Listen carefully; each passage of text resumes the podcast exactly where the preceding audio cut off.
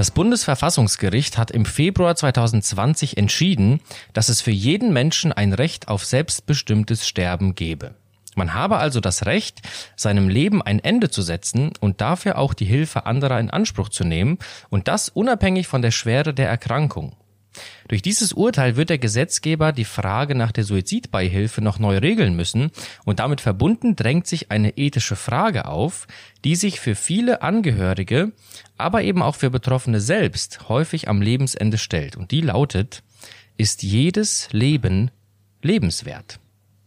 Darüber spreche ich heute mit Professor Christoph Redl. Er ist Professor für systematische Theologie an der Freien Theologischen Hochschule in Gießen und er beschäftigt sich damit auch intensiv mit ethischen Fragen. Herzlich willkommen, Herr Redl. Hallo. Herr Redl, ja, wann und unter welchem Gesichtspunkt wird diese Frage jetzt üblicherweise überhaupt gestellt? Ja, ist jedes Leben lebenswert? Die Frage bekomme ich immer wieder gestellt oder diese Frage liest man auch immer wieder. Mein Eindruck ist, dass sich damit sehr schnell auch immer verbindet äh, die Hoffnung auf eine verneinende Antwort. Nein, also dass es bestimmtes Lebens gibt, bestimmte Lebenszustände oder Personengruppen, von denen man da sagen kann, dass ihr Leben eigentlich nicht lebenswert ist. Aber die Frage ist natürlich, was ist da der Bewertungsmaßstab? Also äh, wie können wir mit einer solchen Frage gut umgehen? Und äh, mein Eindruck ist, dass ähm, wenn wir diese Frage verneinen, nicht jedes Leben ist lebenswert, nicht unter allen Umständen sollte der Mensch weiterleben müssen oder weiterleben dürfen, dass dahinter ein bestimmtes Verständnis von Leben steckt, nämlich das Verständnis davon, das Leben ist nicht an sich gut als eine Gabe, sondern es ist gut für etwas. Also zum Beispiel, ähm, dass ich was erleben kann, äh, dass ich was leisten kann, dass ich mir etwas leisten kann. Und wenn ich all das nicht mehr kann, wenn mein Leben an einen Punkt kommt oder in einen Zustand gerät, in dem das nicht mehr möglich ist, dann stellt sich heutzutage viel schneller als früher der Eindruck ein, ach, was ist mein Leben eigentlich noch wert, wenn ich damit eigentlich nichts mehr anfangen kann. Und ähm, so ist das Ergebnis dann sehr schnell, dass bestimmte Personengruppen oder auch bestimmte Leidenszuständen, sehr schwere Erkrankungen, dass die einfach aus dem Leben rausdefiniert werden, aus dem Lebensrecht und aus dem, was lebenswert ist. Und das führt dann eben zu dem Ergebnis, ähm, dass gesagt wird, okay, wir müssen offensichtlich unterscheiden zwischen Leben, das lebenswert ist, und manchem Leben, das eben nicht mehr lebenswert ist. Aber ich sehe das als sehr problematisch, weil meines Erachtens schon im Grundverständnis von Leben hier das Problem liegt, nämlich dass Leben eben nicht als eine Gabe, als etwas Gutes verstanden wird. Sondern eben als etwas Zweckgebundenes. Ja. Vielleicht sollten wir von dieser ersten Frage, ist jedes Leben lebenswert, nochmal eine andere unterscheiden. Nämlich die Frage, ist jedes Leben in jeder Lebensphase behandlungsbedürftig? Und da würde ich differenziert antworten und sagen, das ist eine Frage, die sich im klinischen Kontext ja sehr konkret stellt. Äh, und da greifen bestimmte biomedizinische, äh, bioethische Kriterien auch, dass wir sagen, nun, bei allem, was der Arzt tut, bei allem, was in einer Klinik geschieht, geht es darum, zunächst mal die Autonomie des Patienten zu wahren. Das heißt, es sollte nichts gegen seinen Willen geschehen. Es geht auch darum, dem Patienten nicht zu schaden, äh, sondern für ihn zu sorgen.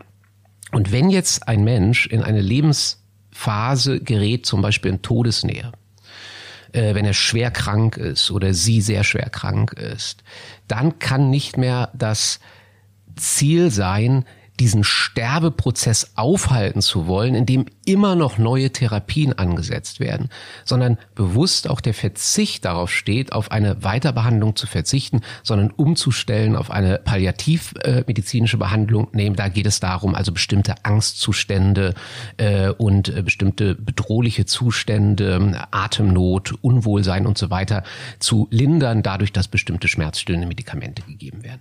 Ja, lassen Sie uns dann nochmal konkret jetzt auf die Ausgangsfrage zurückkommen. Ist Ihrer Meinung nach jedes Leben lebenswert und von welchem Blickpunkt aus sollte man diese Frage betrachten? Ja, ähm, also ist jedes Leben lebenswert? Äh, die Frage ist ja auch, an wen richtet sich diese Frage überhaupt? An wen können wir die sinnvollerweise stellen? Ich habe schon gesagt, wir Menschen sind ja in der Weise nicht unparteiisch, weil wir leben ja selbst und wir erleben gerade einen ganz bestimmten Lebenszustand auch, den wir entweder wünschenswert finden oder den wir ganz schrecklich finden. Ich denke, wir müssen beim Thema Leben denjenigen fragen, der sich damit wirklich richtig gut auskennt. Als ich neulich beim äh, Rasenmähen in unserem Garten war, äh, da hatte ich den Eindruck, dass der Rasenmäher so komische Geräusche macht. Und dann bin ich zu jemandem gegangen damit, von dem ich weiß, dass der sich wirklich mit Rasenmähern auskennt. Habe ihn gefragt, sag mal, gehört das, gehört das eigentlich dazu, das Geräusch, ist das normal? Nun ist unser Leben was ganz anderes als, als Rasenmähen. Es geht nicht um irgendein Ding, sondern es geht einfach um unsere Daseinsweise, die uns ermöglicht, viele Dinge zu tun. Und ich glaube, beim Thema Leben, was Leben wirklich wertvoll macht, was es auszeichnet, sollten wir Gott fragen. Ähm, Gott ist der Schöpfer des Lebens, Gott ist der Herr des Lebens. Und ich denke, dass Gott uns die Antwort auf die Frage gibt, geben kann, ist jedes Leben lebenswert. Und wenn ich nur die ersten Seiten der Bibel aufschlage, dann begegnet mir sofort dort ein Gott, von dem es heißt in der Bibel, dass er jedes Leben geschaffen hat, dass er jeden Menschen gewollt hat, dass er jeden Menschen liebt. Das heißt, hier begegnet uns in der Bibel Gottes unbedingtes Ja zum menschlichen Leben. Und es ist dieses Ja Gottes zu uns, das unser Leben tragen und halten sollte. Es ist dieser Gott, an den wir uns halten sollten, auch wenn wir in schwierige Lebenszustände kommen, in schwierige Situationen hineinkommen, uns an diesem Jahr wirklich festzuhalten und festklammern. Jetzt könnte man natürlich sagen, naja, okay, Gott ist der Schöpfer und Gott ist der Herr des Lebens, aber er ist halt wirklich so jenseits der Welt. Er ist eben kein Mensch, er kann das vielleicht gar nicht nachvollziehen, was ich jetzt gerade in meiner Situation durchmache. Und da finde ich es wichtig, dass wir in der Bibel dann weitergehen und im Neuen Testament uns bezeugt wird, dass Gott in seinem Sohn Jesus Christus Mensch wird. Und dass Jesus angefeindet wird, dass er äh, dass er verspottet wird, äh, dass er verleumdet wird, was ihn schließlich dann ans Kreuz bringt. Und so steht im Zentrum des christlichen Glaubens eigentlich dieser menschgewordene Gott, von dem wir sagen können, ja, von dieser Botschaft, von der her wir sagen können, Gott ist im Leid den Menschen wirklich nah. Und äh, das, glaube ich, ist, äh, ist sehr wichtig und sehr hilfreich, das zu wissen. Äh, Gott ist uns auch in unseren Leidenszuständen nah. Gott hat das selbst in seinem Sohn getragen und ausgehalten. Und das Zweite, was wir hier rausziehen können aus dieser biblischen Botschaft, ist, dass wir es Gott wert sind, dass er seinen Sohn für unsere Sünden ans Kreuz gehen lässt. Paulus beschreibt das in einem Satz so, ihr seid teuer erkauft. Das, und ich finde diesen Satz so wichtig und so wertvoll für uns, weil er uns vor Augen stellt, was unser Leben, auch unser verfehltes Leben, Gott sich hat kosten lassen. Das finde ich eine starke Botschaft. Hm. Jetzt wird die Frage nach dem Wert des Lebens ja in Zukunft vor allem auch in der Politik diskutiert werden. Und man kann für die Politik ja auch nicht voraussetzen, dass sie eben denselben Standpunkt, den Sie eben erläutert haben, teilt, nämlich dass Leben grundsätzlich eine Gabe Gottes ist. Was würden Sie sagen, kann man dann von der politischen Diskussion erwarten, beziehungsweise was können oder vielleicht sollten auch eben Christen diesbezüglich tun? Also wir müssen uns natürlich immer vor Augen führen, dass in der politischen Diskussion ähm, der Gottesbezug für ganz viele gar keine Rolle spielt. Und ähm, ich würde zwei Schritte gehen wollen an der Stelle. Das erste ist, dass wir uns, dass wir die politischen Diskussionen aufmerksam begleiten. Dann werden wir merken, es gibt auch in unserer Gesellschaft keinen Konsens darüber, was ein Le Mensch noch ertragen muss. Also was er aushalten muss, damit das noch lebenswert ist. Ja, ähm, da gibt's unterschiedliche Überzeugungen zu und auch bei der Frage, welche Krankheiten ein Mensch aushalten und tragen muss, welche Krankheiten auch bei einem zum Beispiel äh, als als äh, äh, geschädigt diagnostizierten ungeborenen Kind zu tragen sind. Da gehen die Meinungen wirklich auseinander. Und für mich bedeutet das zunächst mal auf diese Weise, dass wir, sag ich mal, ohne äh, das Ja Gottes zu unserem Leben äh, eine Übereinstimmung, einen Konsens finden in unserer Gesellschaft zu der Frage, welches Leben ist lebenswert und welches nicht. Ich denke nicht, dass sich das einstellen wird. Und jetzt geht es nicht darum, dass wir als Christen bestimmen dürften, was Menschen in dieser Gesellschaft für richtig halten.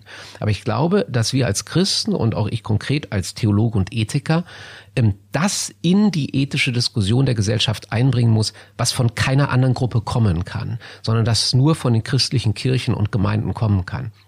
Und das ist wirklich äh, der Aufruf, ähm, äh, der Weckruf zu sagen, Leute, lasst uns auf dieses Projekt verzichten, nach menschlichem Ermessen bestimmen zu wollen, welches Leben lebenswert ist und welches nicht, sondern äh, unsere Einladung ist, dass jeder Mensch sich dieses unbedingte Ja Gottes gelten lässt.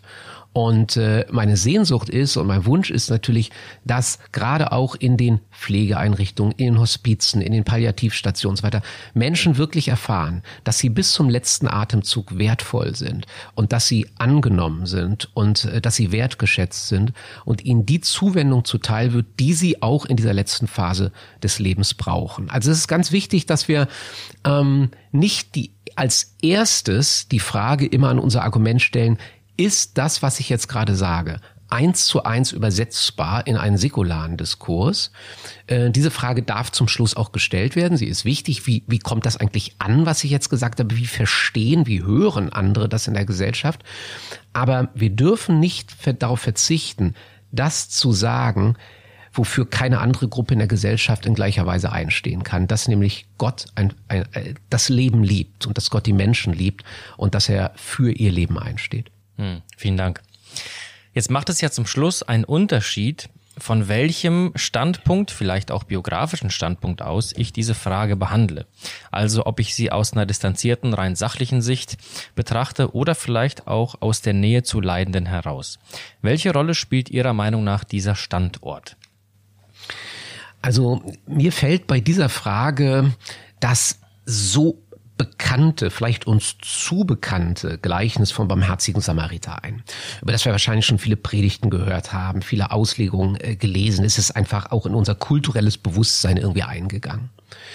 Und trotzdem lade ich ein, äh, gerade dieses Gleichnis, das Jesus erzählt, äh, nochmal im Blick auf die Frage zu lesen, die Sie gestellt haben. Also wie wichtig ist der Standort, äh, wenn es um die Frage geht, welches Leben ist lebenswert, ist jedes Leben lebenswert?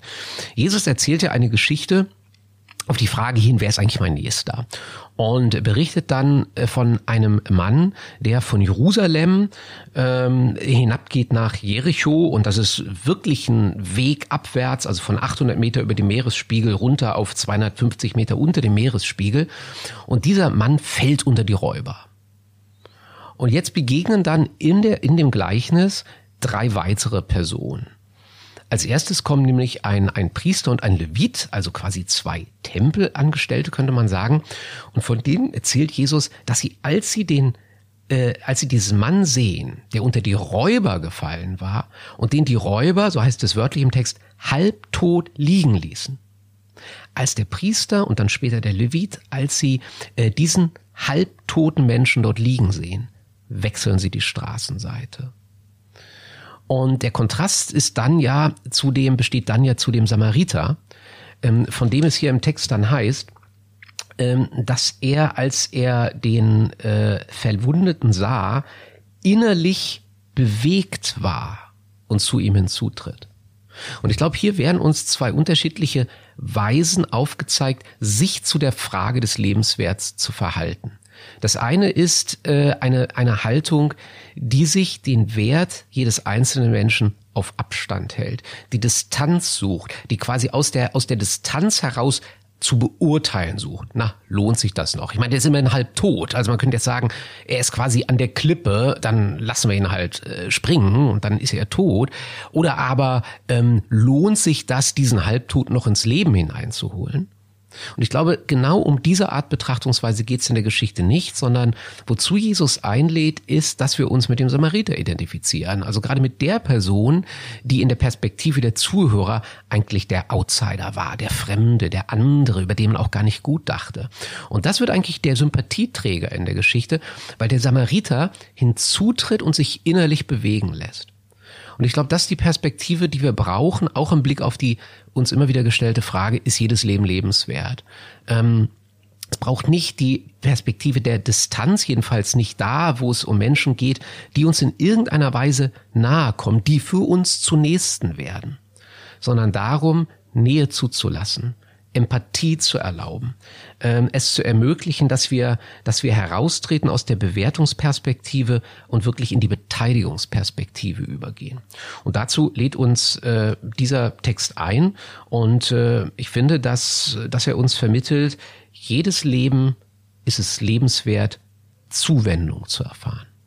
Ja, Redel, ich bedanke mich ganz herzlich bei Ihnen für diese ganz wertvollen Impulse und Gedanken, die äh, sicherlich zur Diskussion beitragen werden zu diesem so aktuellen Thema. Ich wünsche Ihnen gottesreichen Segen für all Ihre Aufgaben und auch Herausforderungen in Ihrem Beruf. Ich danke Ihnen als unseren Zuhörern fürs Zuhören. Mein Name ist Arthur Reiswig und Sie hörten FDH Podcast.